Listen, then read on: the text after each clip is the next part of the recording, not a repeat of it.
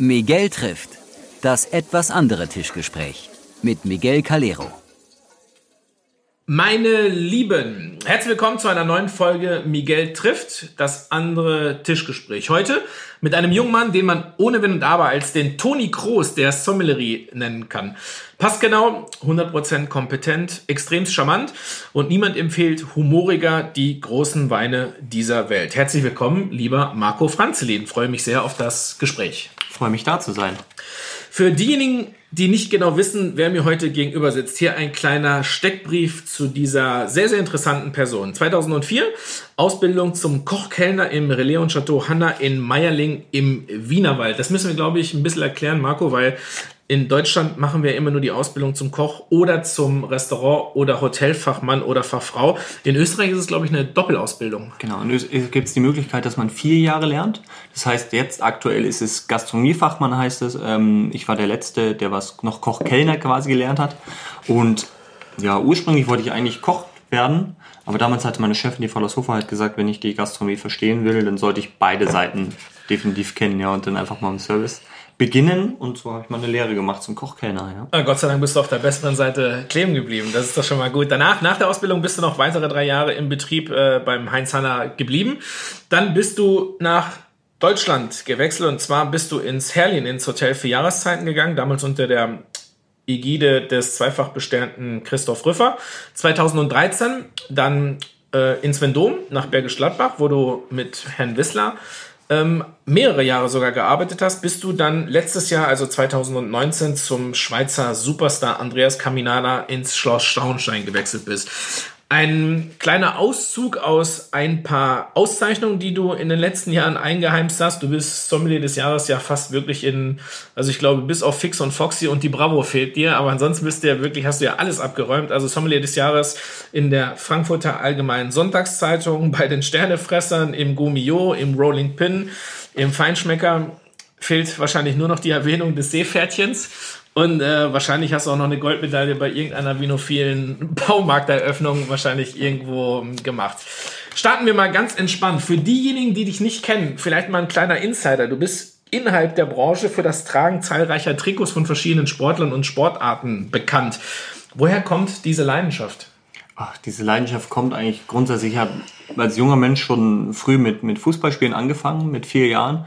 Und es war immer weiß nicht, heute auch noch. Ich bin immer, finde ich, im Trikot ist man immer gut gekleidet. Es schaut immer gut aus. Äh, ähm, und es ist auch für mich immer ein, ein, gutes Gesprächsthema, auch gleich mit Gästen, weil ich bin nicht so, ich, natürlich rede ich wahnsinnig gerne mit Gästen über Wein oder, oder sowas, aber über Sport zu sprechen, ach, am besten mit Amerikanern zum Beispiel ist es nur wir sind da euphorischer und emotionaler. Absolut, absolut ja. Das ja. ist so immer, wo man sie auch auf, auf einer anderen Ebene quasi nochmal treffen kann. Aber wärst du lieber Spitzensportler geworden und das hat nicht geschafft und deswegen trinkst du jetzt deswegen? Äh, ich, ich weiß nicht, für welchen Sport ich mich entschieden habe, weil ich einfach so, so viele Sachen schaue. Es gibt ja nichts, was ich nicht schaue. Aber zum Beispiel, was das, die Trikots angeht, ich sammle eigentlich oft immer von, von Orten, wo ich gewesen bin nehme ich Trikots mit. Das heißt mhm. jetzt, wir waren in Bergamo oder wir sind in Bilbao gewesen und dann nehme ich ein Trikot mit oder dann ist es für mich immer eine Erinnerung und jedes Trikot hat so sein, seine Erinnerung oder Verbindung mit etwas, auch mit Gästen. Mhm. Also es gibt viele, einige Gäste, die was mir hinterher Trikots geschickt haben, wenn wir über den Sport gesprochen haben, wo ich das immer mit, mit denen verbinde. Sehr schön. Nach all den Auszeichnungen zur Sommelerie, wann wirst du denn mal Trikotträger des Jahres? Ja, ich, ich wünsche mir, dass die GQ das auch, auch auszeichnet. Dann könnte ich vielleicht zusammen mit Tim Rauer auf Platz 1 und 2 sein. Du meinst 1 und 2 gemeinsam oder, oder der eine mit 1 und der andere mit 2? Der eine mit 1 und der andere mit 2. Das vertiefen wir jetzt mal nicht, wer die Nummer 1 und wer die Nummer 2 wird. Fangen wir mal an. Lass uns mal ein paar Schritte zurückgehen, beziehungsweise ein paar Jahre in deinen beruflichen Anfängen zurückkommen. Warum die Ausbildung zum Kochkellner damals in Meierling? Puh, ähm, ich habe damals, 2004 habe ich meine Ausbildung begonnen. Ich war in der Schule nicht so gut, deswegen war ich relativ schnell fertig nach neun Jahren quasi äh, mit dem Abschluss und ähm, habe dann überlegt, okay, gut, was, wo soll es hingehen? Zu dieser Zeit war halt gerade so diese große Zeit von Jamie Oliver und äh, jeder wollte irgendwie Koch werden. Und meine Schwester hat damals ihre in Österreich gearbeitet, hat ihre Lehre auch beim Hanna gemacht und dann hat sie gesagt, ja, komm doch runter, schau's dir an. Und dann bin ich runtergeflogen, habe es mir zwei Tage angeschaut und ähm, als ich wieder raufkam, hatte ich meine Lehrstelle. Und da konnte ich dann im, im Sommer anfangen. Und es war natürlich auch mit, mit 15 Jahren ist man natürlich begeistert, wenn man von zu Hause ausziehen kann, äh, in die große weite Welt. Jeder, man kann machen, was man will, geht schlafen, wenn man will, schaut so viel Fernsehen, wie man will. Und äh, deswegen war ich sehr froh, dass ich äh, einfach mal weit weg konnte. Aber, aber was ich damit sagen will, es war Zufall. ist der Zufall. Also wenn deine Schwester Elektriker oder Elektrikerin gewesen wäre und die hätte gesagt, schau dir das mal an, dann hätte es Vielleicht, auch sein vielleicht. können, dass Es- du dann äh, ja, es war keine, keine. Ihr wart nicht vorgeprägt Nein, von der- keine gastronomischen Hintergründe in der Familie oder witzig, sowas. oder? Das ist schon, das ist schon witzig. Wann hast du denn dann das erste Mal, kannst du dich daran erinnern, wann du das erste Mal die Liebe zum Wein entdeckt hast? Ja, wie, wie gesagt, ich wollte eigentlich Koch werden und da die Küche zu dem Zeitpunkt voll war, es war auch äh, zwölf Leute in der Küche und hat die Chefin gesagt, okay, du beginnst mal im Service und ich hatte damals sehr viel Glück gehabt, weil ich dann einen sehr, sehr guten Restaurantleiter, Metra hatte, den Herrn Retter, Mhm. der war noch ein paar Monate da, bevor er nach Berlin gegangen ist und der hat mich Also für alle Zuhörer, die ihn nicht kennen, das ist der Gerhard Retter, der damals ähm, von Merling ins Adlon gegangen ist, lange, lange Zeit und da eine Bilderbuchkarriere hingelegt hat. Und ich hab, er hat mich dann auf die erste Mal Messe mitgenommen zu einem, zum, äh, zu einem Tasting dazu. Und ja, mit 15 Jahren, wobei Alkohol langsam interessant wird, und das Ganze ist halt schon spannend. Und äh, wenn man ein paar Leute kennenlernt und auch Gesichter und Geschichten dazu, das ist schon sehr, sehr interessant. Und da habe ich mich einfach mit der Zeit eingelesen. Und, äh, und wenn man Meierling kennt, dann weiß man, dass man, wenn man keinen Führerschein hat oder mit 15 Jahren halt äh, relativ aufgeschmissen ist, weil man ist 25 Kilometer außerhalb von Wien und der Bus fährt genau einmal dort. Also das ist dann. Also man hat Zeit zu lesen, willst Man du hat Zeit zu sagen? lesen, man hat ja, Zeit genau. zu lesen, ja. Genau. Auch, in, auch, in, auch in jungen Jahren. Gib uns mal, gib uns mal einen kleinen Einblick in, in die Welt, in der du dich äh, beruflich bewegst. Was, was ist eigentlich die Bezeichnung? Was ist ein Sommelier? Ach, ich, ich, Sommelier wird ja jetzt aktuell als Bezeichnung für alles genommen. Also es gibt einen Schlafsommelier, es gibt einen äh, Teesommelier, es gibt einen Fleischsommelier, es gibt einen Brotsommelier. Es gibt einen Trikotsommelier. Ja, vielleicht auch das, vielleicht sollte mich da Vielleicht sollten wir das mal einführen. Aber ich glaube, was, was viel wichtiger ist, sollte äh, ein Sommelier, das sollte eigentlich ein Teil von, von einem sein, als, als Gastgeber an sich. Ähm, Aber man muss es ja ein bisschen erklären. Also Sommelier ist ja keine Berufsausbildung, Nein. sondern es ist eine Spezifizierung, wo man innerhalb der Ausbildung sich für einen gewissen Teil, in dem Fall den vinophilen Teil, Genau. ähm, bewegt. Daher die Frage bei vielen, vielen Menschen, wir werden nachher auch kommen, warum ich da immer so drauf insistiere. Was ist, was ist ein Sommelier? Ja, äh, so, wie, so wie Sie es mir damals mal gesagt haben, es, war, es ist die unnötigste Person im Restaurant, der Sommelier, weil der relativ zügig ersetzbar ist mit irgendjemand anderen, der die Flaschen von A nach B trägt. Ähm, nein, also äh, ein Sommelier ist natürlich... Das habe ich, glaube ich, nicht so gesagt. No, Ist eine wichtige, eine, ist eine, ist ein, man muss fairerweise dazu sagen, jetzt Spaß beiseite, der Sommelier ist schon, weil der Restaurantleiter natürlich in seinem Handeln stark eingeschränkt ist, aber der Sommelier entscheidet natürlich extremst über den wirtschaftlichen Erfolg eines Unternehmens. Das muss man klipp und klar so sagen, weil man muss es ein bisschen erklären, wenn ich in ein Restaurant gehe, das gilt natürlich für jede Person und du ein Menü bestellst, ist der Preis fixiert. Der Restaurantleiter ist zwar ein großer Gastgeber, aber er hat, er ist in seinem Verkaufsvolumen natürlich eingeschränkt, aber der Sommelier entscheidet, ähm, nachher über den Erfolg des guten Verkaufs und ist natürlich die einzige flexible Komponente in einem Lokal, wirklich Umsatz zu tätigen. Also das muss man schon wirklich in aller Deutlichkeit sagen. Deswegen ist der Sommelier natürlich eine, eine extremst wichtige Person. Ja. Nein, aber das ist au- auf jeden Fall einfach, und das ist einfach, ähm, äh, es wird aber oft leider gerade in, in unserem Bereich der Szene so gesehen, dass ein Sommelier nur noch für Wein zuständig ist. Ein Sommelier sollte ein, als Teil, ein Teil des Teams sein, als Teil des Ganzen und am Ende einfach auch das Ziel haben, genauso wie der Rest des Teams, einfach dem Gast einen schönen Abend zu machen. Und äh, das machen wir einfach durch die Empfehlungen, die wir geben, durch die, äh, wie Sie sagen, auch den wirtschaftlichen Standpunkt, durch ähm, Kalkulationen, die wir machen, einfach, dass man eine, eine Weinkarte aufbaut oder eine Getränkekarte aufbaut, die was einfach Spaß macht zum, zum Bestellen und Lust hat einfach zu mehr. Also also wenn wir uns ein bisschen schwer tun mit der Bezeichnung vom Sommelier, frage ich mal anders, was macht einen guten Sommelier denn aus? Ein guten Sommelier ist, dass ich zuhören kann, äh, der darauf möglichst schnell auf das komme, was der, was der Gast sich wünscht, einfach auch oder mit ihm ein, ein Ziel finde und auch mein eigenes persönliches Ego ein bisschen zurückschraube. Das heißt, äh, wenn ich äh, eher lieber sehr feine Burgunder trinke und das Ganze, aber der Gast lieber äh, frische Rieslinge hat ja, oder, oder säurebehaftete Weine. Ja, oder, oder gehaltvolle italienische Weine, dann, dann ist das in Ordnung. Und dann, dann, es geht um ihn. Es geht ja nicht darum, was möchte ich heute Abend trinken, sondern was möchte der Gast einfach trinken.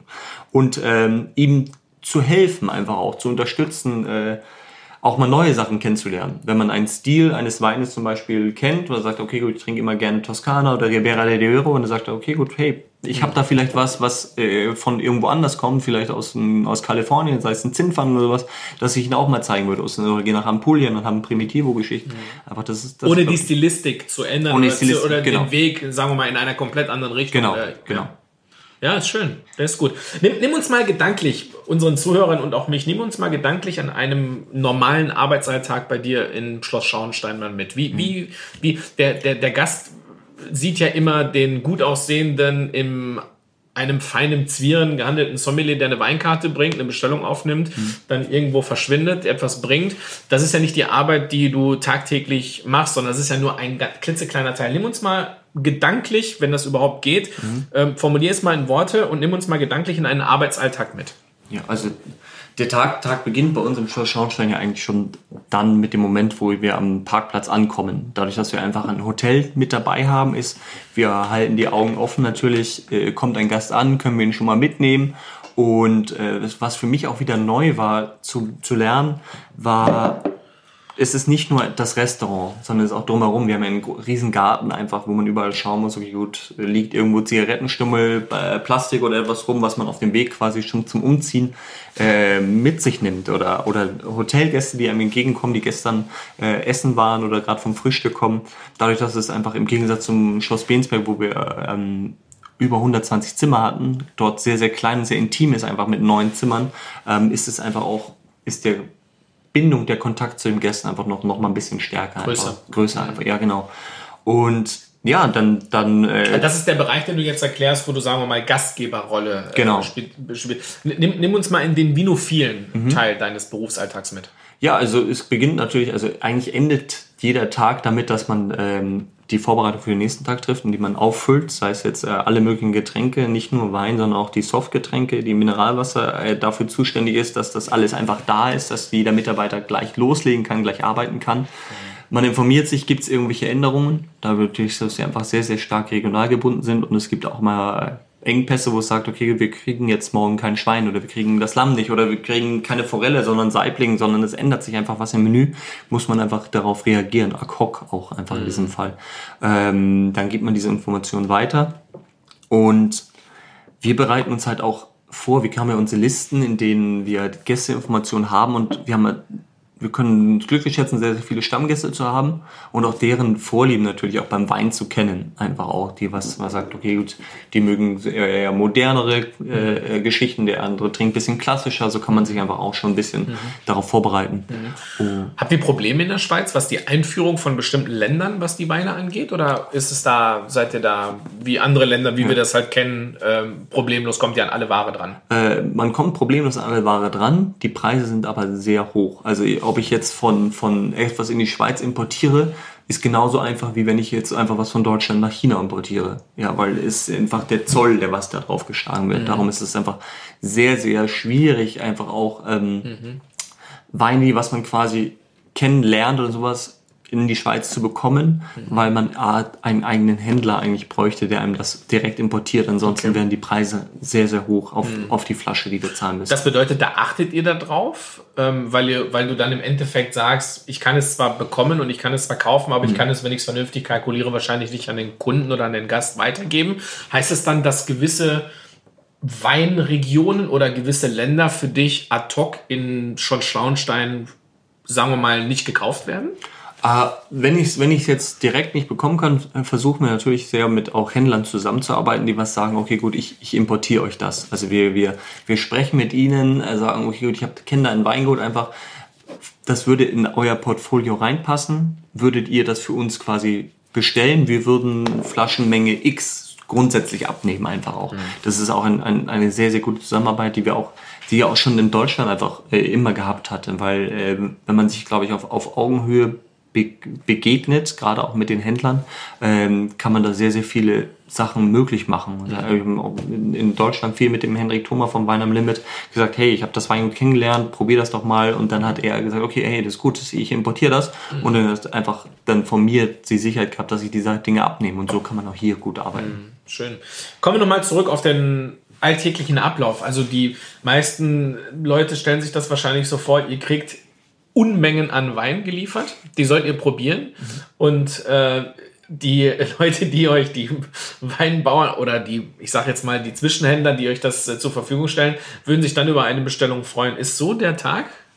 Äh, Kann man sich das so vorzustellen? Das ist ein bisschen die Wunschvorstellung, weil oft es auch immer heißt, ja, ich würde ja gern mit Ihnen den Job mal tauschen. äh, dass es immer aussieht, nur wir, wir probieren das Essen, was es gibt, und dann suchen wir einen Wein dazu aus. Und dann. und das ist eure Arbeit. Und das ist unsere Arbeit. Und äh, dass da noch mehr dazu gehört, dass da auch dazu gehört, dass man äh, Tische umbaut, dass man Stühle, gerade im Schloss, einfach wo wir keinen Lift haben, mal zwei Stockwerke rauf und runter tragen müssten, wenn wir sehr, sehr massive Stühle ähm, oder Tische, dass das einfach alles dazugehört. Von der Koordination, wo kommt was hin, wo passt was, welche Kommoden man wohin stellt.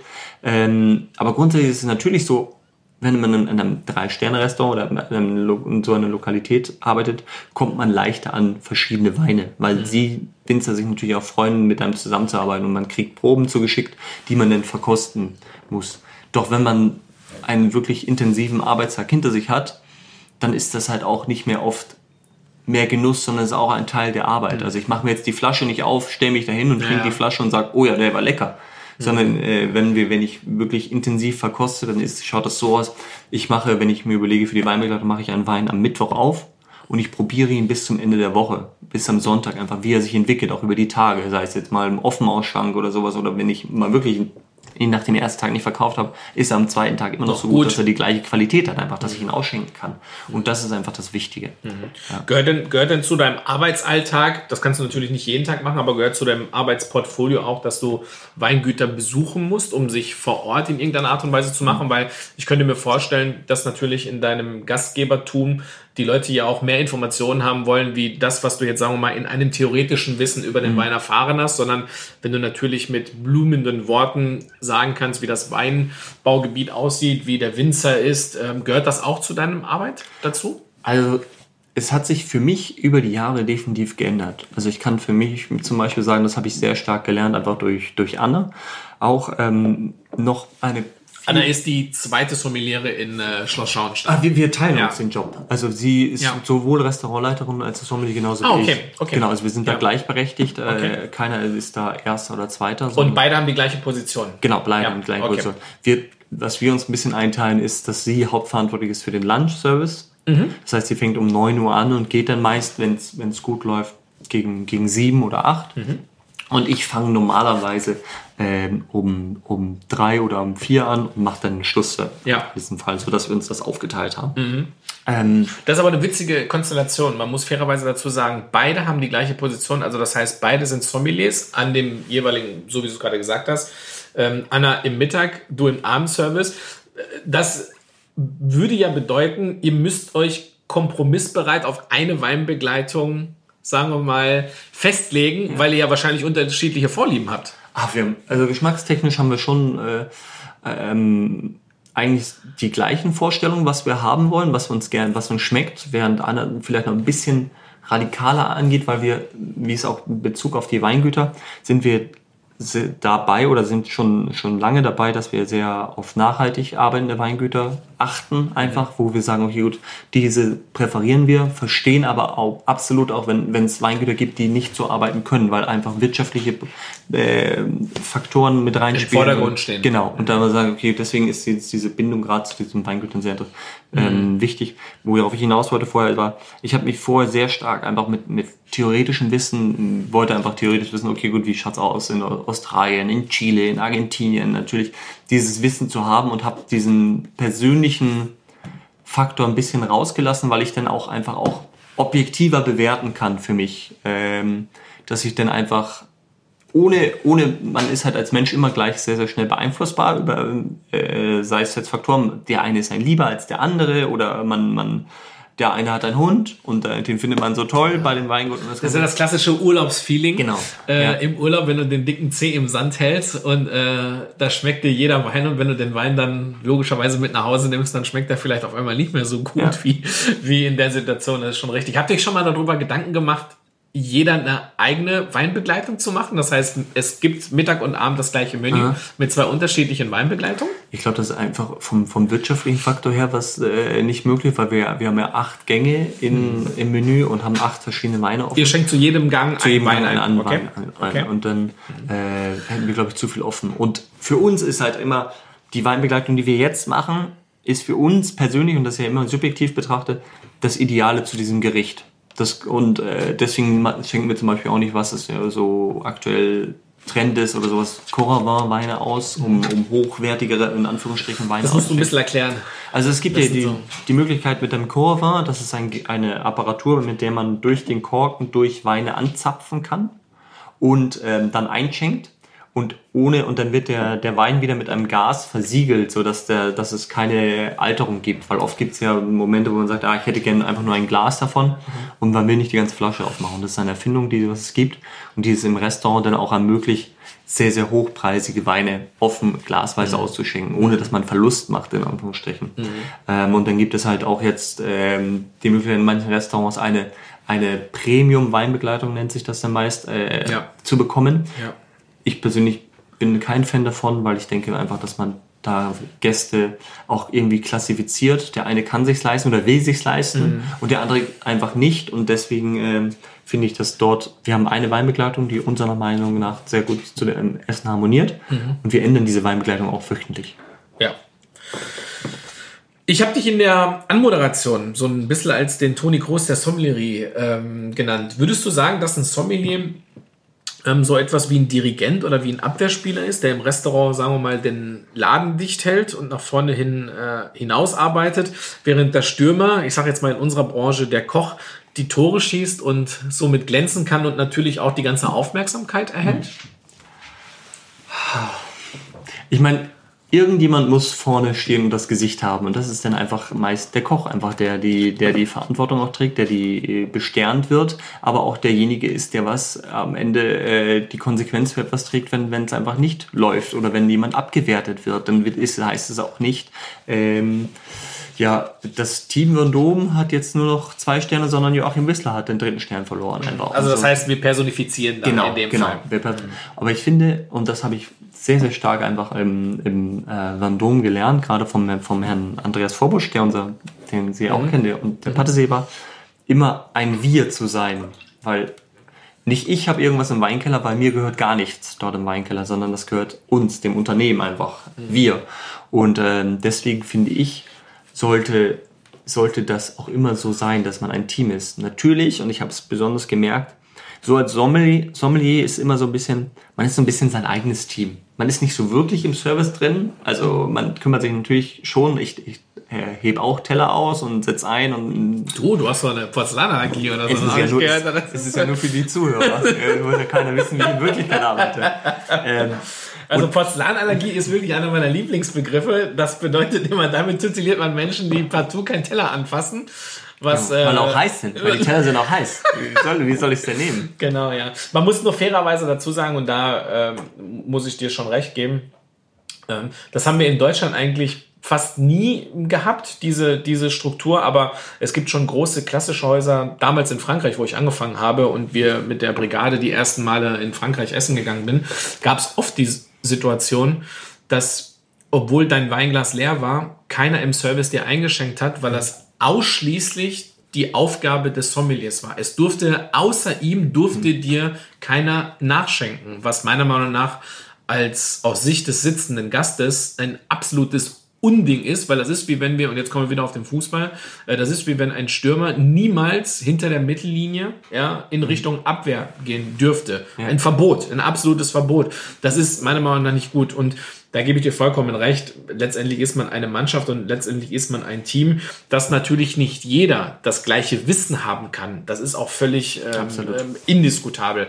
Aber man sollte schon auch versuchen, sagen wir mal, die Leute dahingehend zu bringen, ähm, dass sich wirklich viele auch mit sehr, sehr viel auskennen. Das ist natürlich auch immer ähm, eine gewisse Sache.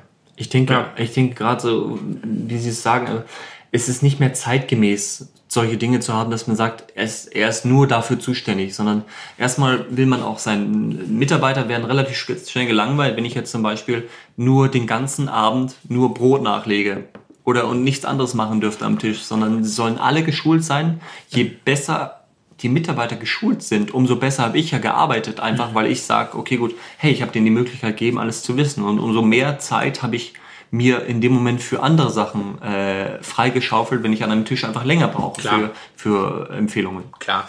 Jetzt dürfen Köche im Vergleich zu dir, Köche dürfen, ich sage jetzt mal, ihre Kreativität damit auslehnen, indem sie verschiedene Produkte kombinieren, mit verschiedenen Gewürzen arbeiten oder besondere Techniken anwenden. Das ist ja in deinem Gebiet nicht nur fast schwierig, sondern fast unmöglich, da irgendetwas anderes zu machen. Wie würdest du die Bedeutung von Kreativität in deinem Job erklären? Äh, Kreativität in meinem Job und äh, zwar habe ich ein sehr markantes Beispiel dafür, ein, ein, ein Schlüsselerlebnis für mich eigentlich, als ich ins Vendôme gekommen bin, nach einem halben Jahr haben wir ein neues Menü gehabt und wir sind das Menü durchgegangen mit dem Herrn Wissler und dem Herrn Jan und ähm, wir besprechen das und dann sagt der Chef, weil wir haben Perle im Hauptgang mit, ähm, mit Tandoori Masala. Und er sagt, Herr Franzin, was, was würden Sie zu dem Menü empfehlen. Und ich sage, ja, zu dem Gericht. Zu dem Gericht, genau. Oder grundsätzlich. Und ich sage, für mich ist das Menü, was wir da jetzt schicken, ein reines Weißweinmenü. Mhm. Einfach, es wird, glaube ich, sehr, sehr schön passen, wenn man so ein bisschen diese, diese äh, weißen Rioja, äh, dieses Rancio Oxidative mit den Perlen kriegt, glaube ich, sehr, sehr gut. Und sagt er zu mir, ja, aber was, was ist, wenn ich einen Rotwein will? Und ich sage, okay, es ist Ihr Restaurant, Herr Wissler. Also wir machen, wir werden sicher einen schönen Rotwein dazu finden, ein bisschen was leichteres. Und er sagte, wissen Sie ja, Sie kennen ihn ja auch. Also er hat ja eine sehr unnachahmliche Art. Äh, dann sagt er, wissen Sie ja, Wahnsinn, wenn, wenn ich eine Soße koche, ja, dann ist die perfekt. Wissen Sie warum? Weil ich sie gekocht habe. Wenn Sie draußen einen Wein empfehlen, dann, dann müssen Sie dahinter stehen. Weil Sie tragen die Verantwortung dafür. Ich werde nicht hinter Ihnen stehen und auf die Schulter klopfen und sagen, ja, das haben wir zusammen. Nein, Sie. Sie kriegen dafür die Kritik und Sie kriegen dafür das Lob einfach auch. Und das war für mich so der Moment, wo er sagte, hey, er, er vertraut mir, er, er, schätzt das, was ich mache. Und was unsere, unser Punkt der Kreativität angeht, ist, ähm, es ist ja jetzt einfach auch wieder die ganze Zeit wird über Naturwein und Orangewein mhm. geredet und über Sake und ähm, Spirituosen, die man in, in die Weinbegleitung einbaut.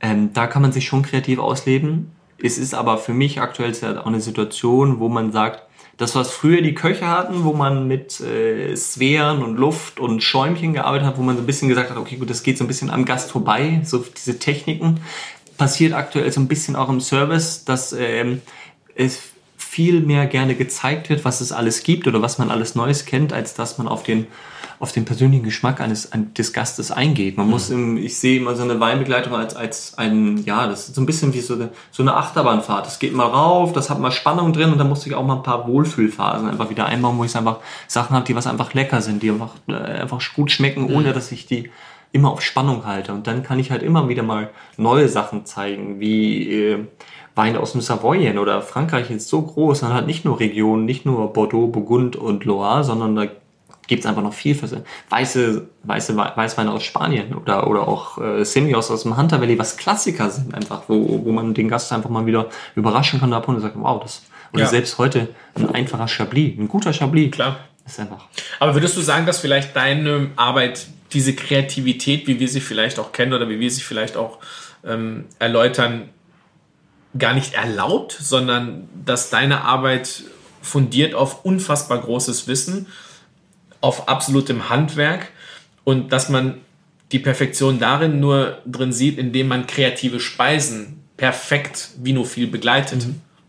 Ich finde, mm, man muss sich in einem gewissen Rahmen bewegen und es muss, es muss eine stimmige und passende Kombination sein. Ich hätte zum Beispiel hätte niemals im Vendôme, auch wenn ich mich damit beschäftigt hatte und wir das im Keller hatten, äh, äh, Sake in der Weinbegleitung genommen, weil ich gesagt habe, okay, gut, es, es passt einfach nicht zu uns. Das ist etwas, etwas Machen des Machenwillens einfach, sondern ich kann da andersweitig mich ausleben. Äh, Kreativität nur heißt für mich nicht nur ähm, etwas, etwas selber. Etwas, etwas zu servieren, was sonst keiner serviert. Genau, genau. Auch manchmal unter dem Zwang, dass es vielleicht auch nicht gut ist. Genau, nur, genau. nur um sich rauszustellen, ich bin aber der Einzige, der ja, es macht. genau. Ja, aber nur weil jemand der Einzige ist, der es macht, heißt noch lange nicht, Genau, dass es gut das ist. ist das, oder- was du meinst. Dann arbeitet man am Gast vorbei. Genau. Ja. Und deswegen, wir- man kann auch ähm, kreativ handeln, indem man einfach neue Sachen aufzeigt, einfach auch klassische Sachen aufzeigt und die nicht skurril oder absurd sind, sondern einfach die was, da wo jemand anderes einfach noch nicht drüber nachgedacht hat oder sowas. Und das heißt,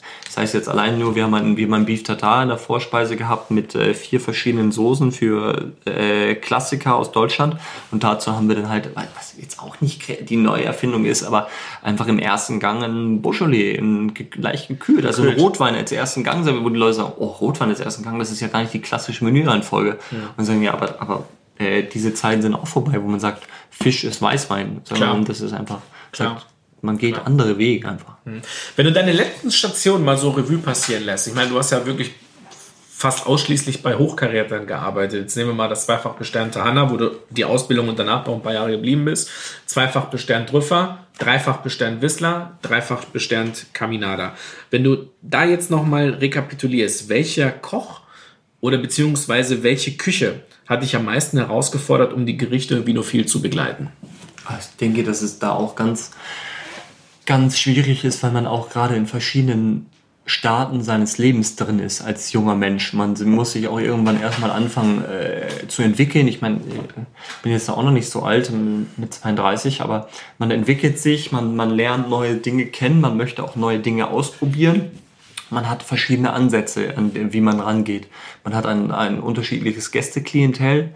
Ähm, äh, zum Beispiel in, in Hamburg äh, sind halt Hanseaten, wir sind jetzt sehr ein bisschen mehr Klassischer, klassischer konservativer. konservativer einfach auch. Wir brauchen ein bisschen länger, um uns auf neue Dinge einzulassen. Ähm, Aber würdest du sagen, dass ein klassisch konservativer Gast auch klassisch und konservativ trinkt? äh, bis er sich wohlfühlt. Okay. Also wir, wir, wir Hamburger sind halt so, wir, wir brauchen ein bisschen Zeit und wenn es dann passt und funktioniert, sind wir für alles bereit. Da, können, da kann dann gebracht werden, was will. Ähm, und dann sind wir aber, wenn man das Vertrauen aufgebaut hat. Ich finde grundsätzlich ähm, ist in einem Drei-Sterne-Restaurant zum Beispiel auch leichter Weine zu empfehlen als in einem, in einem anderen Restaurant, sei es jetzt kein Stern oder, oder ein oder zwei oder sowas, weil die Gäste mit einem höheren Grundvertrauen ins Restaurant kommen und sagen, die werden schon wissen, was sie machen einfach. Und äh, Deswegen haben sie die genau, Bewertung. genau, darum haben sie die Bewertung einfach auch. Und äh, äh, da lassen wir uns jetzt einfach drauf ein. So wie es in einem anderen Restaurant, äh, äh, zum Beispiel beim, beim Rüffer gewesen, wenn ich da dann Wein aus Südafrika serviert hätte, dann die haben die Leute gesagt, nein, bloß keine neue Welt oder sowas. Also das ist dann halt aber ähm, die da Küchen oder, oder Restaurant bewertungstechnisch gibt es da schon Unterschiede. Aber ich glaube, das, was mir am meisten gefordert hat, waren äh, definitiv erstmal die Anfänge in Vendôme. Äh, für mich mein Lieblingsdessert immer noch vom, vom Andi ist im Miso gebeizte Netzmelone mit süßem Eigelb und äh, Esspapier. Wo ich gesagt habe, okay, was, was macht man da dazu? Ähm, und wir haben am Ende dann einen 88er Bernkastelei von Prüm halbtrocken äh, dazu ausgeschenkt und das war war wirklich, okay, gut, süßes Eigelb, da muss man erstmal drauf kommen. Äh, das war so schon sehr, sehr spannend und äh, sehr fordernd einfach, aber die Zusammenarbeit war einfach sehr, sehr gut. Ja, das ist schon wirklich, ist ja auch immer faszinierend und du, du hast natürlich auch vollkommen recht, dass die Entwicklung natürlich auch mit sich selber, das hat was mit dem Alter zu tun, das hat vielleicht ein bisschen damit zu tun, dass man jetzt nicht auf Teufel komm raus jedem was Neues beweisen möchte und letztendlich fundiert es natürlich halt schon, man selber fühlt sich ja auch, wenn man selber irgendwo hingeht, auch am meisten wohl in den Gefilden, in dem du bist, wenn du eine gewisse Grundstruktur im Essen und eine gewisse Grundstruktur oder eine gewisse Vorliebe für etwas hast, ist es natürlich auch immer schön, das zu bekommen, wo die Grundtendenz hingeht, weil ansonsten ist es schon wirklich sehr, sehr anstrengend, auch als Gast, manchmal da zu sitzen und ich sage jetzt mal mit der Brechstange irgendetwas angeboten zu bekommen, ähm, wo man vielleicht auch das Gefühl hat, dass wenn ich jetzt Nein sagen würde, äh, es vielleicht nicht so ganz so gut ankommt. Das hat mit großer Gastgeberschaft meiner Meinung nach auch nicht ähm, so viel zu tun. Servierst du manchmal Weine, von denen du gar nicht so sehr davon überzeugt bist, dass sie sehr, sehr gut sind. Punkt eins und Punkt zwei, du die auch selber nicht trinken würdest, sie aber zu dem speziellen Gericht einfach sensationell passen und deswegen du sie trotzdem ausschenkst? Also grundsätzlich servieren wir ähm, oft Weine, wo ich zum Beispiel für mich sage, ich würde jetzt bezüglich einer Weinbegleitung nichts servieren, was ich nicht selber trinken würde. Es ist noch eine andere Situation, wenn ich zum Beispiel als ein neuer Sommelier in ein Restaurant komme, in ein, äh, in ein neues Restaurant gehe zum Arbeiten und einen Bestand vorfinde an Weinen, mit denen ich mich persönlich nicht identifizieren kann, wie einfach auch dann vielleicht auch geschmacklich nicht meins sind. Äh, ich zum Beispiel bin kein großer Fan von überholzten Rotwein oder sehr üppigen äh, Geschichten oder oder ähm, ja einfach grundsätzlich auch Weine mit zu viel Holz oder so. Aber es gibt dann immer die Situation, wo ich sage, es ist das eine Glas, was ich mit diesem Wein kombiniere, mit dieser Speise kombinieren will, weil um das geht's ja meist. Es sind ja meist oft in der Weinbegleitung nicht nur Trinkweine drin. Und mit Trinkwein meine ich, da wo ich äh, ad hoc eine Flasche alleine trinken kann. So, sei es jetzt ein super schöner Riesling einfach. Äh, eine große Gewächsvariante, wo ich sage, äh, das passt wunderbar übers Essen hinweg. Aber ich würde keine einzelne Speise mit einem damit kombinieren, weil es mir dann einfach der Wein für mich zu schön ist oder zu perfekt schon, dass er nicht einfach Ecken und Kanten hat, um in ein Essen hineinzupassen. Ich würde aber grundsätzlich, und das ist mir immer ein, oder uns immer ein Anliegen, nicht etwas servieren, was ich nicht, wo ich nicht selber dahinter stehen würde. Mhm. Weil dann, ich, ich würde, das, ich würde, wie, wie, ich würde mich selber belügen damit. Einfach mit, mit, äh, ja, also, ich weiß nicht, wie ich es ausdrücken soll. Ich sag, wenn, wenn ich etwas etwas sage, dass etwas gut ist, dann muss ich ja davon überzeugt sein und kann nicht Klar. das, äh, sagen. Klar. Ja. Aber man ertappt sich ja schon auch manchmal dabei, dass ähm, Dinge ausgeschenkt werden, manchmal in gewissen Restaurants. Ich kann mir das auch nicht so erklären, mhm. von denen ich ganz genau weiß, dass der, der sie gerade ausschenkt, der wird das selber nicht trinken. Ich mhm. weiß gar nicht, warum der da den großen einfach, ja. Äh, ja, das ist ja in eurer Branche, vielleicht jetzt gerade bei den Sommeliers, Vielleicht ist das aber auch so, wie du es vorhin am Anfang auch ein bisschen erklärt hast, das ist dieses Hamsterrad. Jeder versucht natürlich schneller zu laufen, um eine gewisse Aufmerksamkeit ähm, zu erreichen. Und ähm, das zunehmende Alter dieser Menschen, man sieht es ja auch, wenn man die Menschen über, über viele, viele Jahre ähm, auch verfolgt. Irgendwann mal haben sie sich dann auch äh, die Hörner abgestoßen und dann ist es auch äh, wieder passé. Was würdest du denn sagen, in welchem Land hattest du denn die größte Bandbreite an Wein zur Verfügung, wenn du jetzt die drei Länder nebeneinander stellst? Ja, da würde ich definitiv Deutschland sagen. Also ähm, äh, wir waren halt in, in, in Köln. Natürlich ist die nahe, die A als nächstes Weinbaugebiet da gewesen. Ähm, hier, in der, hier in der Schweiz haben wir natürlich die Bündner Herrschaft, wo wir eigentlich quasi auch dran grenzen. Ähm, aber die Möglichkeiten einfach nach Deutschland, wo wir wieder bei dem Import sind, äh, die Dinge zu bekommen, die Zusammenarbeit mit den Händlern, ähm, hat es so offen gelassen für uns. Ähm, wir sind auch, manchmal haben wir es ein bisschen ausgereizt und haben gesagt, wir, wir servieren Riesling aus äh, Australien. Und dann ist natürlich der, der Gast gekommen und sagt, ja, warum servieren Sie Riesling aus Australien? Wir haben hier in Deutschland die besten Rieslinge der Welt. Und ähm, dann bringen Sie so Weine von so her. Ich sag, ja, ähm, das hat ja nichts damit zu tun, dass der Wein Riesling in Deutschland nicht großartig ist, aber es ist ja eine ganz andere Stilistik. Und äh, wenn Sie jetzt sagen, äh, die Welt, äh, womit vergleichen Sie das denn? Sie lassen Frankreich, Elsass zu, dann vielleicht noch Österreich und dann Deutschland, und dann war es das, das mit der Welt das. einfach. Aber dort denke ich, das war der Zugang zu ähm, Bandbreite Wein bei weitem größer, während ich jetzt in der Schweiz sagen muss, ist die die Qualität einfach der Weine, was getrunken wird, im Sinne von große Burgunder, große Bordeaux, also groß, große Jahrgänge und das Ganze, ist hier schon immens. Mhm. Also die Gäste, die was kommen, die nehmen sich einfach noch viel mehr Zeit, diesen, diesen Genuss zu, zu leben und da ist alles. Und das ist nicht selten, dass die Gäste einfach hinterher bei zwei, drei Zigarren sitzen bleiben und dann einfach große Bordeaux trinken. Mhm. sowas. Mhm. Jetzt hast du ja als einziger Sommelier, den ich kenne, äh, wirklich im deutschsprachigen Raum äh, das Geräusch, es ist ein Hund unter unserem Tisch. Von daher, das hat man bestimmt nämlich gehört. Ja, das ist der Max, der uns heute hier begleitet. Jetzt hast du, ähm, meiner Meinung nach, bist du der Einzige, den ich kenne, der im deutschsprachigen Raum Österreich, Deutschland und der Schweiz wirklich auf absolut höchstem Niveau gearbeitet hast und es logischerweise immer noch tust. Was würdest du sagen, sind die grundsätzlichen Unterschiede dieser drei Länder? Die grundsätzlich, na, ich sag mal, ein bisschen einfach auch, äh, also ich muss es vielleicht dort ein bisschen verallgemeinern, was aber dann nicht für, für alle Gäste an sich spricht. Es ist halt in Österreich wird halt sehr viel Jungwein getrunken. Die Gäste mhm. äh, trinken sehr viel, gerade aktuelle Jahrgänge, möglichst relativ kalt serviert und das Ganze, wobei es dort auch wieder andere Gäste gibt. In Deutschland ich formuliere es vielleicht mal anders. Mhm. Ist der Gast in einem besternten Restaurant in Österreich, Schweiz, Deutschland der gleiche? Oder gibt es Unterschiede in der Gästestruktur in diesen Restaurants? Ja. Also ich glaube, dass man die alle Gäste, die was zum Beispiel ins Dom kommen, gehen auch in Schornstein. Und alle mhm. Gäste, die was die was äh, in, in Österreich in, in die Top-Restaurants, man sieht die Gäste eigentlich immer die gleichen wieder. Mhm. Also das ist so wirklich äh, die meisten Gäste haben mich schon von Österreich nach Deutschland begleitet und dann wieder von Deutschland jetzt in die Schweiz. Und äh, auch wenn ich einen Austausch habe mit, mit vielen von meinen Freunden, also René Andrag ist einer meiner besten Freunde, der Sommelier im Steyrek. Ja. Und so ruft die an und sagt, du, pass auf, der Gast kommt jetzt nächste Woche zu euch, der hat das und das getrunken, oder er ruft mich an und sagt, die kommt zu euch. Also auf diesem Niveau ja. ist die Gästeklientel eigentlich immer eigentlich dieselbe, okay. ja, die, was man so sieht. Okay, also das bedeutet, es gibt jetzt nicht partiell Unterschiede, wo ich dann sage, der Österreicher trinkt lieber national, der Deutsche trinkt lieber international und der Schweizer trinkt von mir aus regional. Also das kann man nicht so. Nee, kann man nicht, wobei wir ja immer scherzhalber sagen, wenn der Österreicher kommt, dann wird er wahrscheinlich, egal wo er ist auf der Welt, äh, Österreich trinken. Österreich trinken. Dann wird er in, in Shanghai oder in Tokio die Weinkarte aufschlagen und sagen, oh, schau, die haben grüne Berliner von FX Bichler. Den, den, den nehmen wir. Den nehmen wir, den trinken wir ja sonst nie. Mhm. Ja, also das ist so eine Sache. Mhm. Witzig, witzig. Hast du, hast du für unsere Zuhörer, hast du einen Tipp, wie ein Gast schnell erkennen kann, ob man sich auf die Empfehlung des Sommeliers verlassen kann oder ob man lieber selber auswählen soll?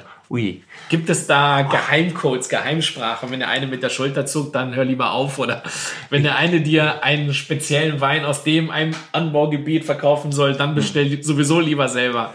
Gibt es da irgendwelche Punkte oder Hilfestellungen? Gibt es zwei oder drei Fragen, die ein Gast das ist natürlich immer, damit werde ich sehr, sehr oft konfrontiert. Ähm, es geht ja auch ein bisschen um Vertrauen, mhm. aber um Vertrauen ist natürlich auch so, wenn man die Speisefolge aufgibt, dann kommt ein, eine junge Frau oder ein junger Mann, der reicht in die Weinkarte und dann muss er innerhalb von zwei oder drei Minuten geklärt werden, hm. lege ich mich jetzt in seine Hände oder tue ich es halt nicht. Ja. Würdest du, wie, wie gehst du vor, wenn du Gast bist? Vielleicht versetzen wir uns mal in diese Lage. Mhm. Also grundsätzlich, ich kann ja immer machen, wie, wie, wie ich eine Empfehlung ausspreche oder sowas. Ich gebe eigentlich immer auch drei Möglichkeiten vor, an, an, nachdem ich gefragt habe, okay, gut, worauf die Gäste einfach Lust haben. Ja, ob ich darauf eingehe, okay, gut. Ich sage ja nicht, das Menü, was sie haben, da passt am besten Weißwein dazu oder Rotwein, sondern erstmal, was trinken sie eigentlich gerne? Ja, weil, weil wenn ich, wenn ich der größte Rotwein- oder Süßweintrinker bin, dann muss ich vom Sommelier, also vielleicht weiß das auch nicht, dass ich einfach nicht trocken trinken möchte oder sowas. Und dann höre ich, okay, gut, worauf haben sie Lust? Was trinken sie gerne? Ähm, oder wenn wir wirklich, wenn es denn irgendwo wir uns da immer noch nicht finden, frage ich so, was trinken Sie normalerweise? Weil wenn er dann mir einen Wein sagt, dann kann ich mich ja auch orientieren an etwas. Ähm, dann vielleicht, ich weiß es halt nicht, äh, wenn man in einem, der Weinkarte eh zwischen ein paar Sachen schwenkt, äh, sagt man entweder, ich, äh, was würden Sie nehmen, das oder das? Und wenn es einfach zwei eklatante Preisunterschiede sind oder sowas, natürlich was auch auf, auf die Nachfrage und auf die Qualität, aber sei es jetzt wirklich nur 20 oder, oder 40 mhm. Franken oder Euro, mhm was empfiehlt er mir davon oder sowas vielleicht. Aber wobei das auch noch nicht Indikator ist. Aber es ist immer schwierig. Ich finde da ganz, ganz wichtig und das ist gerade für unsere Branche ganz wichtig, Vertrauen zum Gast aufzubauen. Und ich bin erst richtig in einem Restaurant angekommen, wenn ich mal mindestens zwei Jahre da bin. Das geht nicht mit vier Monate, ein Jahr oder nur zwei Jahre und weg, weil ich lerne die Gäste kennen, ich lerne die Küche kennen, ich lerne alles äh, erst kennen und, und mich selber einfach auch ähm, mich anzupassen an diese Küche. Ja, mein Ziel war es immer, ihren Rekord im Dom einzustellen, was ja leider nicht geklappt hat. Das stimmt, ja. Das stimmt, ja. Ja, drei Jahre haben mir gefehlt, aber ähm, nein, es hat auch dort erst für mich so nach, nach zwei Jahren richtig angefangen. Wenn jemand jeden Stammgast kannte, mal deren Vorlieben, dann bestellt er einfach das erste Mal und dann merkt man sich, ah gut, der trinkt immer gern das und das und der trinkt das und das. Und dann bringt man vielleicht einfach mal, einfach mal ein Glas hin. Sagt, probieren Sie das mal, was sagen Sie dazu? Und sagt, okay, gut. Und dann, man, dann baut man das einfach auf. Das ist wie mit jeder Beziehung, die man einfach mit über die Zeit aufbaut. Ja, man muss auch fairerweise dazu sagen, das ist auch etwas, was viele junge Leute unterschätzen du kannst der Beste deines Fachs sein. Das heißt nicht, dass du in jedem Restaurant funktionierst. Ja, weil vielleicht das, in dem du sehr, sehr gut bist, du bist sehr, sehr gut geworden in einem, in einem Unternehmen, wo du aber dann das Unternehmen wechselst, da ist eine völlig andere Stilistik, da ist eine völlig andere Emotion, da ist ein völlig anderes Gästeempfinden. Das hat mit der eigentlichen Arbeit nachher auch gar nichts zu tun. Nur, ähm, nur wenn du jetzt ein Experte in einem Fachgebiet bist, jetzt nennen wir es mal, du hast die größte Riesling-Karte von mir aus oder mhm. du hast die größte ähm, Rheingau-Karte, heißt das nicht, dass das jetzt für jedes Restaurant, in dem du tätig bist, auch wirklich äh, wie die Faust aufs Auge passt. Du hast gerade von Gästen und dann bringe ich mal ein Glas. Wie würdest du denn sagen, wie überraschst du denn deine Gäste? Überrascht. Ähm, also wir, wir haben zum Beispiel, ich habe es immer gerne gemacht, ich bin ja ein großer Kalifornien-Fan im, im Weinbereich ähm, und wir haben zum Beispiel reife Kalifornier ausgeschenkt, 97 Katie Corson und wir haben die, die ich habe die Flasche genommen und habe das Etikett zugehalten, habe das Gericht annonciert, habe eingeschenkt, der Gast hat probiert und sagt, super, ja toll und, und gerade auf Franzosen, oh, super, Cabernet und das dann. Und dann haben wir gesagt, Ah ja, das kommt übrigens aus. Und die dachten, das wären Burgunder wahrscheinlich. Oder aus einem eigenen Land. Genau, ja, aus, aus meinem genau. Land. Und dann sagen sie, okay, ja, das kommt jetzt aus Rutherford, aus, aus Kalifornien. Und sagt, nein, niemals. Und dann sagt, ja, das steht auf der Flasche drauf. Also, und äh, mit sowas kann man. Bestimmt umgefüllt worden. Ja, mit Sicherheit. aber, das, aber das, da kann ich ja nichts dafür. Ich schenke ja nur die Flaschen aus. Ähm, und mit solchen Sachen überrascht man sie einfach. Oder auch wenn man einfach, einfach Stile, und man erkennt das ja dann zügig bei Gästen, Stile, die sie gerne haben, einfach einfach von irgendwo zeigt, wo, wo sie nicht drauf, selber drauf gekommen wären. Einfach, wo man sagt, hey, es gibt super, super feine Rieslinge halt auch außerhalb von Deutschland einfach. Und äh, damit überrascht man sie mal wieder und dann sagt man, hey, hey der hat wirklich verstanden, was ich gerne habe. Einfach. Mhm. Und Würdest du denn sagen, würdest du denn sagen, dass heutzutage, ich sag's jetzt mal, es schwieriger ist, Gäste zu begeistern, weil in Zeiten von Social Media und anderen breit gefächerten Medien sich Geheimtipps leider nicht mehr geheim halten lassen?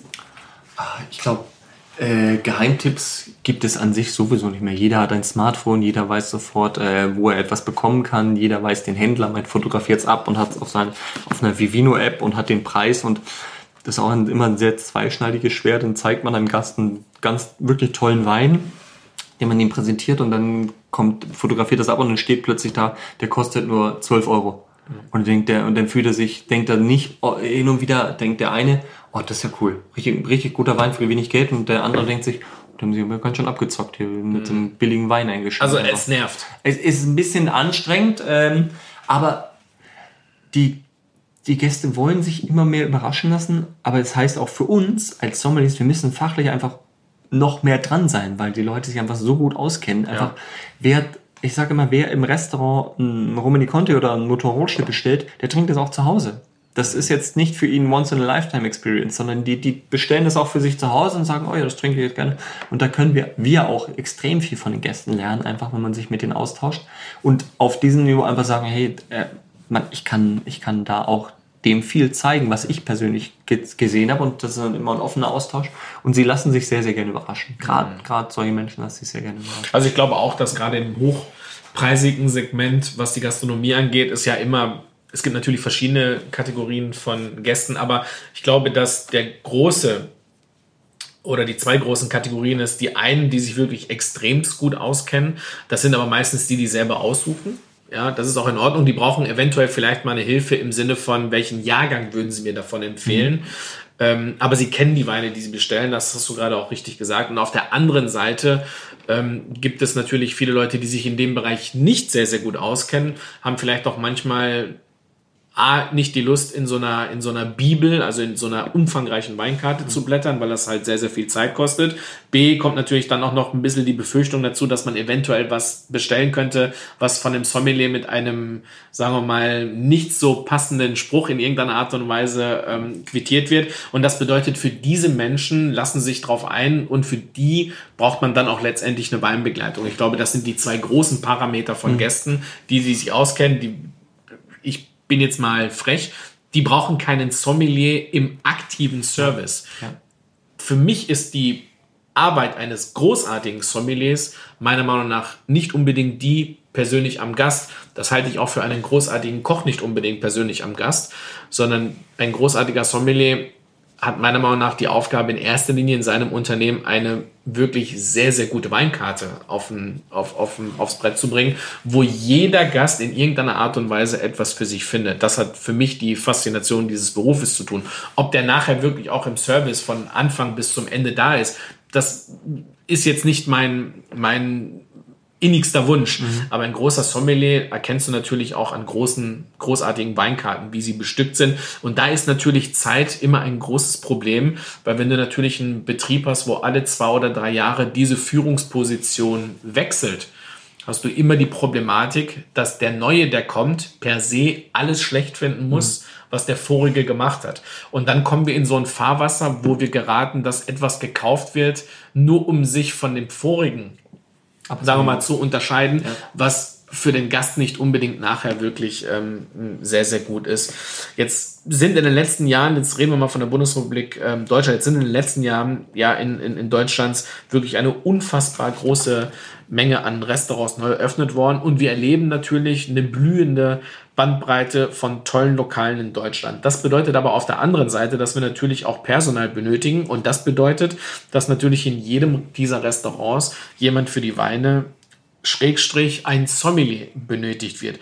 Wie beurteilst du die Situation, dass in einigen Betrieben sehr junge, teilweise sogar sehr unerfahrene Leute die gleiche Berufsbezeichnung haben wie du?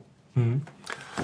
Äh, es gibt auch doch diese, diese wunderbare Szene in, in James Bond, da wo Q und äh, James vor dem Bild stehen und sie darüber reden und sagt da, jung steht nicht immer für innovativ und, äh, mhm. Alter und, steht Und du hast noch Pickel im Gesicht, nee, glaube ich. Und, und, und dann, ähm, ich sag, Jugend kann, äh, es wird oft leider unterschätzt, welche Rolle ein Gastgeber an sich spielt. Wenn, wenn ich eine Küche habe, die mir zusagt und, und jetzt rede ich von, von einer äh, die mich interessiert, dann kann ich diese Küche zweimal im Jahr besuchen. Dann habe ich einen Überblick, wie sich das Ganze entwickelt. Aber wenn ich mich wohlfühle anhand von, von Service, einem sehr, sehr gut geschulten Service, die wissen, was sie, sie machen, ähm, dann komme ich öfters her, weil ich mich einfach wohl und willkommen fühle.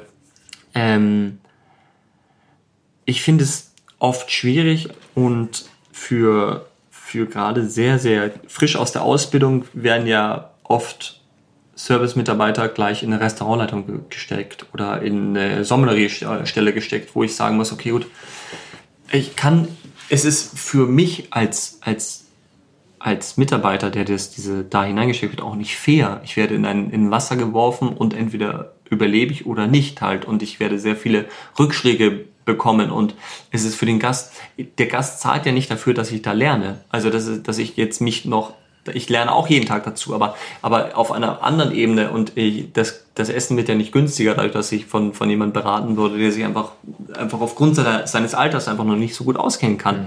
Ähm, das ist, äh, finde ich, sehr, sehr schwierig, weil aber müssten wir da zukünftig etwas ändern, um den, es geht mir jetzt nur darum, um den sitzenden Gast in irgendeiner Art und Weise das Gefühl zu geben, hört man mal zu. Äh, früher war das bei Leuten im Service, die Ausbildung gemacht haben, stand da, ich lerne noch als ja. Namensstelle. Ich will das gar nicht so machen, aber es gibt auch einen eklatanten Unterschied zwischen einem Sommelier wie Stefan Gast mhm. und einem 20-jährigen Sommelier, von mir aus auch in einem hochbesternten Restaurant. Beide haben aber die gleiche Berufsbezeichnung und ja der sitzende Gast, der beide Restaurants besucht, hat jetzt zwei Menschen vor ihm. Müssen wir da zukünftig in irgendeiner Art und Weise vielleicht die Bezeichnung auch ändern? Die, diese Bezeichnung an sich ist ja auch nicht geschützt und ich kann ja auch nicht sagen, nur weil jemand jung ist, kann er sich nicht so gut auskennen wie. Äh, auch ich habe das, das durchgemacht, äh, als im, im Vendôme, wenn ich Bestellungen, äh, Essen, Speisenbestellungen aufgenommen habe und ältere Gäste mich angeschaut haben und sagen, schicken Sie mir bitte den Sommelier. Mhm. Und in deren Vorstellung soll ein Sommelier äh, mindestens ähnliches Ende 40, Anfang 50, Taste Vin äh, drum haben. Und das repräsentiert dann für ihn eine, eine gewisse Qualität. Was also Taste Vin, das musst du auch rein. Also das, das, also das ist, ein, ein, ein, eine Kette? Eine Kette, an dem ein, eine Silber das ja. ist Silber, ich habe es sogar ja. leider nicht. Ähm, ich nehme es immer für, die guten nehmen für Zigaretten die gut zum, zum Ausdrücken. genau, äh, gute Erklärung. Es könnte wie, es ist eine kleine wie ein kleiner Ascher, ja. wo ein, ein, ein der Probeschluck quasi genau. äh, der, der Flasche rein und man schlürft es quasi äh, vor einem. Das macht man in Deutschland wirklich äh, eigentlich auch fast nie. Aber um, das ist oft äh, auch eine Vorstellung davon und ähm, vielleicht würde es helfen. Ich glaube, dass die meisten Leute, die dir gesagt haben, ich würde gerne in Sommelier sprechen, äh, dich nicht als Sommelier erkannt haben, weil du mit dem Trikot rumgelaufen bist und die dachten, der hat wahrscheinlich eine andere, Ich eine andere Berufsbezeichnung. Im Restaurant wirklich aktiv nur einmal im Service das Trikot getragen. Das war 2014 bei der Weltmeisterschaft im Finale gegen Argentinien. Ja, aber du hast mal bei einem unserer You-Dinner-Events, hast du auch mal ein Genau. Trikot angezogen, wo du die Weinbegleitung äh, erklärt hast. Ja. Das, da kann ich mich noch dran erinnern. Hast du Vorbilder in deinem Beruf, auf die du, wo du aufschaust oder wo du dann sagst, okay, das ist, da, das ist etwas, der, der prägt mich? Das war natürlich am Anfang gleich direkt äh, einfach, einfach dann mit dem, mit dem Gerhard Retter, der was mich da quasi in diese, in diese Weinszene, Weinbegeisterung äh, aufgenommen hat, der bis heute einfach auch für mich eine, eine sehr prägende Person ist, eine Ansprechperson, die ich äh, frage, wenn ich ähm, Dinge über Dinge nachdenke oder philosophiere oder sowas, dann mit der ich mich immer ansprechen kann. Dann natürlich in Deutschland war es, äh, wir haben den Mastersommelier Henrik Thoma oder einen Thomas Sommer zu der Zeit, als ich in, in Hamburg äh, gearbeitet habe, der auch einer der Gründe gewesen ist, warum ich nach zur Althoff gegangen bin. Aber Thomas Sommer war damals ähm, Chefsommelier im Schloss Lerbach. Genau. Ja. Und, und heute richtige Vorbilder, ich weiß nicht, es gibt immer Leute, was ich, wo ich begeistert hinschaue. Und das ist, äh, das ist halt noch nicht mal was mit, mit jemand, das älter als ich. Das ist zum Beispiel einfach, für mich ist das äh, der René im Steierwerk, der seit zwölf Jahren im Steierwerk ist und das als eine Selbstverständlichkeit ansieht, dass ich Dinge einlege und ansetze, die ich erst in zwei Jahren arbeite mit, weil ich eh hier bin. Das ist für mich ganz, ganz klar und immer wieder neue, innovative Dinge machen ähm, Steve Breitzke, Matthias im, im Mass, die, was sich mit ihrer Weinbar, mit ihrer Idee selbstständig gemacht haben, einen Sch Schritt gewagt haben, wo man sagt, hey, das ist, das ist beeindruckend. Also da schaut man schon hin. Oder natürlich auch, äh, wenn man im Seller Rocker sieht, w- was er macht von seiner Weinphilosophie her und das Ganze, was eine klare Handschrift hat, ah, ist das schon sehr, sehr toll. Aber auch, selbst wenn man sieht, pff, wie, wie gern gehe ich ins 905 äh, vom Sebastian. Und Sebastian Georgi. Ja, dass ich da die eine geile Weinkarte einfach mit, mit einfach easy, also volksnah in Anführungsstrichen gebracht habe. Eine Karte, die eine Qualität hat, wie sie in jedem äh, Sterne-Restaurant sein sollte und trot- trotzdem so, so, so spannend gestaltet. Ja.